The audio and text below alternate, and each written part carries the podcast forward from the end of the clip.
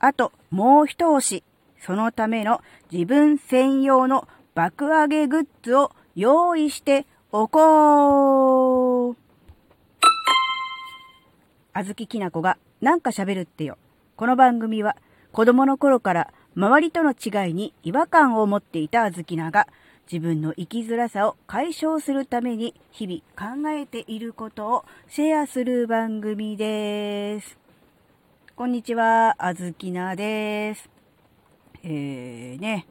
どうですか皆さん。自分専用の爆上げグッズ用意していますでしょうか？うん好きなこと、やりたいことをやっている、毎日頑張っているとはいえ、それでもね、あともう一押ししたいとかね、もうちょっと頑張りたいとか、そういう時ってありますよね。うんそんな時に、自分専用、自分だけの、えこれを見ると、えテンションが上がるとか、これを食べると元気になるとかね、うん、聞くと、えー、テンションがマックスになる音楽とかをね、え、あらかじめ用意しておくのがね、いいのかななんてことを考えたので、今回シェアすることにしました。うーん、はずきな、なんだろうな、食べると元気になるものね。うーん、まその時の状態にもよるかな。うん、例えば、うん、体が弱っている時とか、体が疲れている時とかは、えー、お肉をね、がっつり食べると結構元気になるかもしれないですね。うん、まあ、甘いものとかは、スイーツ系は全般的にはいいんでしょうけど、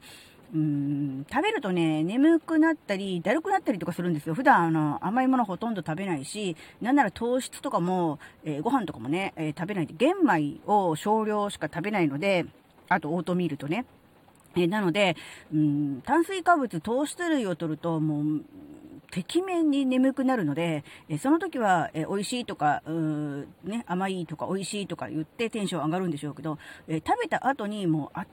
倒的にもう体調不良になる、もう確実なので、えー、なので、そうすると、あの、テンションは上がっても作業効率、作業効率が落ちるので、えー、甘いものはね、なるべく食べないようにはしていますが、うん、どうですかね、やっぱお肉系ですかね。でもそれも、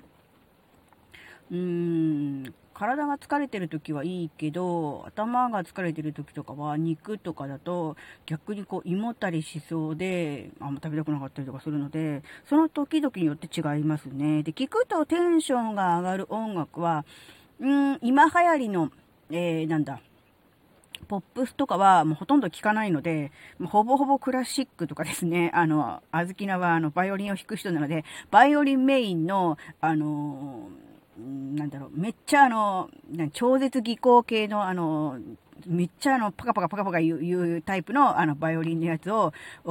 聞くと、うわこれ弾けるようになりてーって思ってテンションが上がることはありますが、うーん、なんだろうね、歌詞に鼓舞されるとかっていうのはあまりないです。あの、大体ね、音楽聴く人って曲とか曲調とかよりも歌詞に共感するとか、歌詞を重視するっていう方多いと思うんですが、えー、あずきなは基本的に歌詞のある曲、歌、歌、音楽は聴かないですね、元から、昔から、若い頃から。うーん、なので、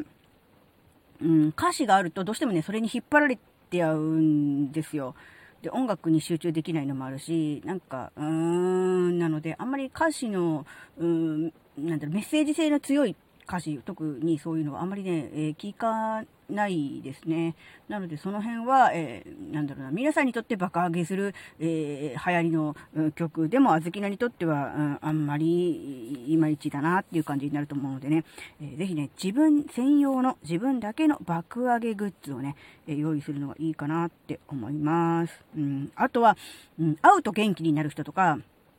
まあ、今こんな状況だから直接会うのが難しかったら、うーん、そうだね、例えば電話とか、えっ、ー、と、あとはメッセージのやり取りとかでもいいんだけど、なんかその人のことを考えるだけでちょっと心の中に、えー、ほっこりこう温かいものが、えー、ね、灯るみたいな、そういう人がいてくれると、うん、まあ、別にあのリアルな知り合いでもいいし、例えば有名人、芸能人、タレントさん、アイドルとかでもいいですし、まあ、場合によっちゃね、二次元とかでもいいと思うんですけど、なんかね、その人のことを考えるだけで、ちょっとね、心が温かくなる、そんなような人がね、いてくれるとね、えー、それだけでもね、えー、よし、やるぞとね、え